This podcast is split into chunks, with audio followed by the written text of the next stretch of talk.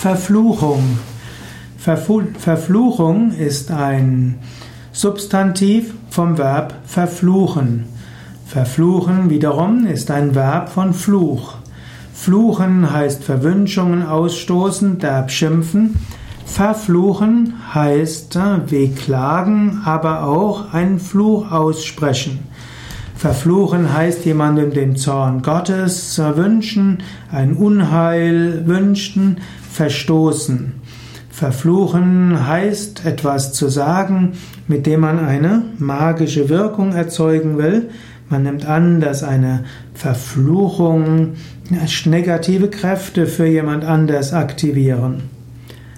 Im Yoga wollen wir niemanden verfluchen und wir wollen uns auch unabhängig machen von Verfluchungen anderer. Heutzutage ist es glücklicherweise seltener geworden, dass Menschen sagen, ich verfluche dich. Aber ich kenne noch Menschen, denen zum Beispiel ihr Vater gesagt hat, ich verfluche dich und die noch Jahre zu Teilen, Jahrzehnte später darunter gelitten haben.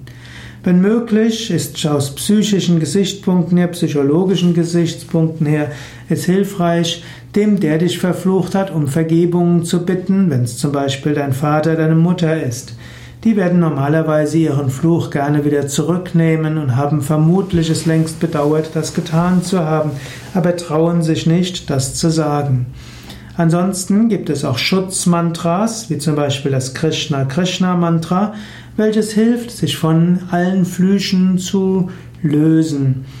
Wenn du dich an Gott wendest, wenn du ein Gebet sprichst, wenn du Gutes tust, dann brauchst du keine Angst zu haben vor irgendeiner Verfluchung.